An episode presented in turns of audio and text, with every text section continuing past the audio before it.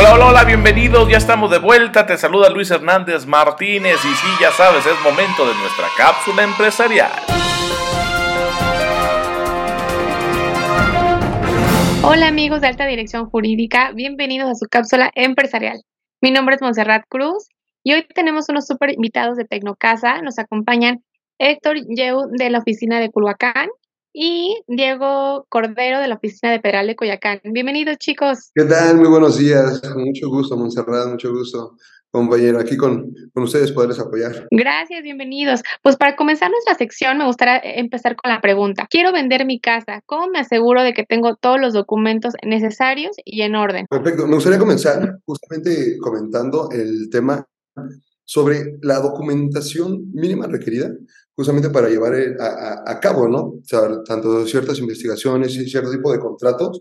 El principal y el primordial va a ser tener un título de propiedad, una escritura. Justamente con esto podemos ver cuál es la, la situación, ¿no? La persona que nos está vendiendo, cómo adquirió la propiedad. En este título de propiedad, obviamente, pues van a venir referidos el número de cuenta predial, el número de agua, y sobre todo con eso nos va a poder apoyar en tramitar un CLG, una constancia de folio. Eso creo que es lo más importante para saber cuál es la situación jurídica sobre la propiedad sobre la que vamos a adquirir y sobre todo, ¿no? Ver si la forma en la que yo voy a adquirir la propiedad es la adecuada para poder adquirir esta, este inmueble. Algo que nos ayuda mucho, eh, en lo que más certeza podemos dar, es revisar en el registro público qué dice ese certificado de libertad de gravamen. Si realmente lo que dice la escritura es lo que dice el registro público, entonces nosotros lo que hacemos es lo que les diríamos, recomendación, ustedes quieren vender su inmueble, acérquense a una agencia de Tecnocasa, nosotros les los guiamos a qué, qué documentos necesitamos. Nosotros también, de la mano de abogados de notaría, revisamos eh, la documentación del inmueble y si es que hace falta algo y cómo podemos eh, solucionarlo. Primordialmente hay que checar la documentación, pero de la parte vendedora, de él como persona. Hay que tener en cuenta que debemos de tener identificación, de preferencia dos identificaciones que avalen, identificaciones oficiales como INE, pasaporte, cédula profesional, en algunos casos aceptan cartilla militar.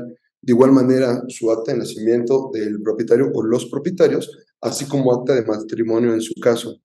De igual manera, el CURP debe de estar justamente identificado y algo muy importante, ver la situación o qué, o qué documentación anexa podemos tener como una constancia de situación fiscal, al igual que documentación para exentar ISR. Y eso es lo más importante, revisar qué documento tenemos eh, y si es aplicable esa exención de impuestos, porque bueno, siempre es importante apoyarnos de los, de los programas que tiene el gobierno, entonces hay que revisar si tenemos eh, algún comprobante de luz a nuestro nombre que tenga visible la dirección del inmueble, comprobante de teléfono, estados de cuenta bancarios o de alguna tienda departamental, ver de qué manera podemos exentar ese impuesto y que pues nuestros clientes tengan beneficios eh, por vender con nosotros y en general. A grandes rasgos serían como dos tipos de documentación. Una que avala la propiedad, lo que comentábamos, título de propiedad, el tema de, de la boleta predial, la boleta de agua, y de igual manera documentación que avala al, al, propietario, identificaciones, actas de nacimiento, actas de matrimonio,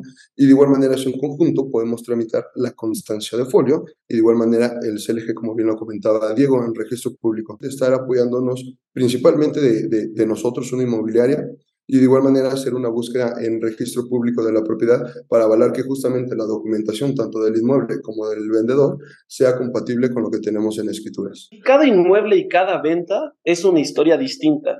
Entonces, nosotros les damos como un contexto general, pero cada historia es diferente en cada situación. Eh, hay que revisar todo muy a fondo, muy a detalle.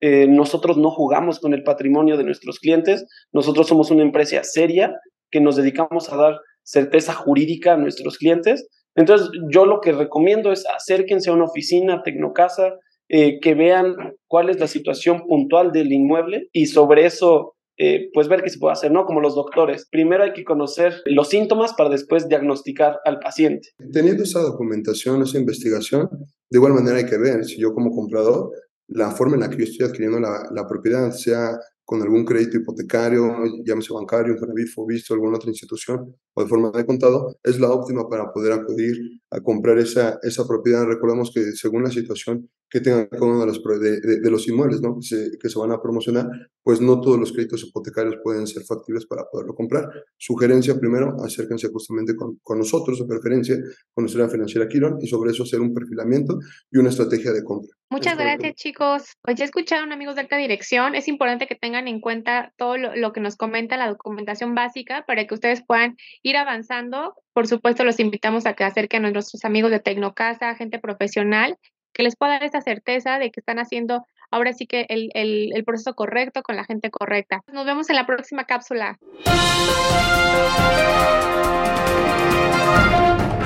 Bueno, pues ya escuchaste los valiosísimos consejos de nuestra cápsula empresarial y nosotros seguimos platicando con Manuel Hinojosa y Diego Barrera.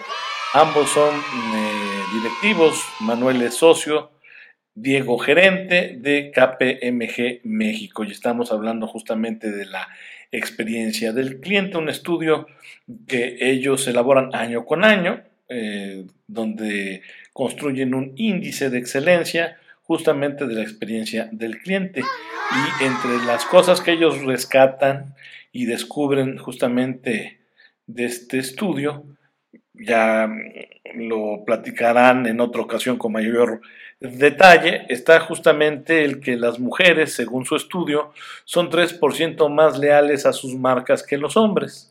También este estudio mm, descubrió que los consumidores de 45 a 54 años de edad son el segmento más promotor de México. Qué interesante. Evidentemente los jóvenes, pues en lo que eh, maduran sus gustos y aficiones, pues ellos brincan, es normal, es la naturaleza de marca en marca, están probando, están conociendo. En cambio, ya los consumidores de 45-54 ya desarrollaron justamente esta madurez y saben que sí y que no y por qué, incluso hasta se convierten en promotores. Y la región más leal en México, según este estudio, es la zona norte del país, mientras que la menos leal es el sureste. Esto también podría un poco explicarse pues por las diferencias de ingresos. Eh, tiende la región norte a tener un mayor eh, potencial adquisitivo, en tanto que las del sureste mexicano no lo es tanto, no es así. Y bueno, pues más que ser leales, pues ellos compran pues las marcas, hay que decirlo, para las que les alcanza. Bueno, ya ellos harán sus eh, análisis a mayor detalle, las observaciones mías a ojo de pájaro, sin contar con toda la información, me parece que va por ahí. Y bueno, pues ya, Manuel, ahora sí, por favor, con bombo y platillo, pues compártenos cuáles son esas 10 marcas que han ofrecido al mexicano una mejor experiencia. ¿Cuál es ese top 10? Las 10 marcas que lo hicieron mejor en México en 2023, perdón, en términos de la experiencia del cliente. Las tiendas Nike fueron las mejor evaluadas, muy cercanas al 9, 8.9. Marriott, que en años anteriores, me parece una o dos veces, ha sido la marca mejor evaluada en México en hotelería, regresa. Eh, y en tercer lugar, otra tienda, otra tienda de deportes, un sector sin duda muy eh, en boga, muy activo, muy dinámico. Las tiendas Nike también en el tercer lugar. Y vemos ahí otras otras marcas como Amazon, que siempre ha estado presente desde que hacemos el estudio en el top 10.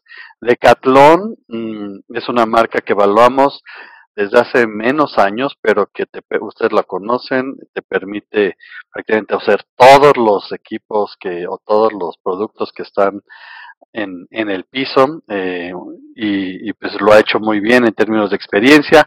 Otro hotel, la cadena de hoteles Hilton, Sexto lugar, San Pablo, que fue, había estado ausente algunos años y regresó este año. Eh, inicialmente una cadena de, de clientes, de farmacias muy posicionada en el centro del país, que había hecho cosas interesantes con sus canales digitales, después se ausentó, vuelve a aparecer como uno de los favoritos del consumidor mexicano. Spotify no lo habíamos evaluado antes, eh, sin duda eh, un, una marca de streaming interesante con muchas capacidades de hiperpersonalización para conocerte y proponerte, mm, eh, pues, digamos, propuestas de música y de, podcast y de streaming con base en tu historia, tus perfiles, Mercado Libre también, y por último Holiday Inn. Entonces ven aquí hotelería, retail, este, y dos marcas también de eh, muy, muy en línea, ¿no? Amazon, Spotify y Mercado Libre, son tres.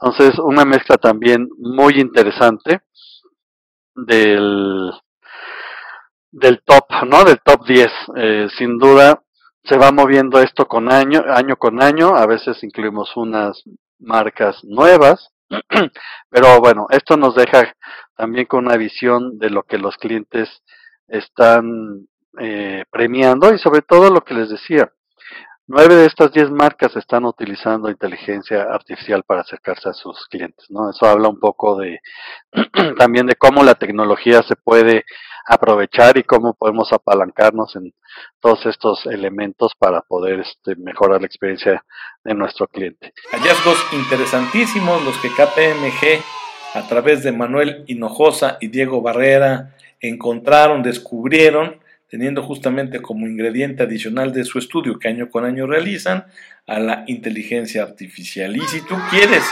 tener este estudio que está muy completo, es muy interesante, bueno, lo único que tienes que hacer es pedirlo, ¿verdad? Aquí con nosotros, ya sabes, nuestras redes sociales, en X, arroba mi abogado Luis, arroba alta dir en Instagram, arroba Luis mi abogado, arroba alta guion bajo dirección guion bajo jurídica. Y en Facebook, arroba alta dirección jurídica. Pide el estudio, con mucho gusto te lo compartimos, está sumamente interesante y aprende, aprende justamente a construir a través de pilares y metodologías una mejor experiencia del cliente. Y antes de despedirnos de este último programa del año 2023 a través de esta gran emisora, bueno, la producción de Alta Dirección Jurídica preparó un contenido dedicado con mucho cariño para ti. Hola, ¿cómo estás? Te habla tu servidor, admirador y amigo Luis Hernández Martínez, titular del programa Alta Dirección. Gracias, muchísimas gracias por tu confianza y preferencia a lo largo del 2023. A nombre del equipo de producción de alta dirección jurídica, te deseo que pases una muy feliz Navidad. Claro, en compañía de todos tus seres queridos, compartiendo paz, esperanza y alegría. Además, hombre, el año próximo nos permita a todos contribuir con nuestras habilidades y conocimientos. ¿Para qué crees? Pues para construir un México más justo, más próspero, más competitivo y en paz. Te deseo lo mejor hoy, mañana y siempre. Felices fiestas decembrinas.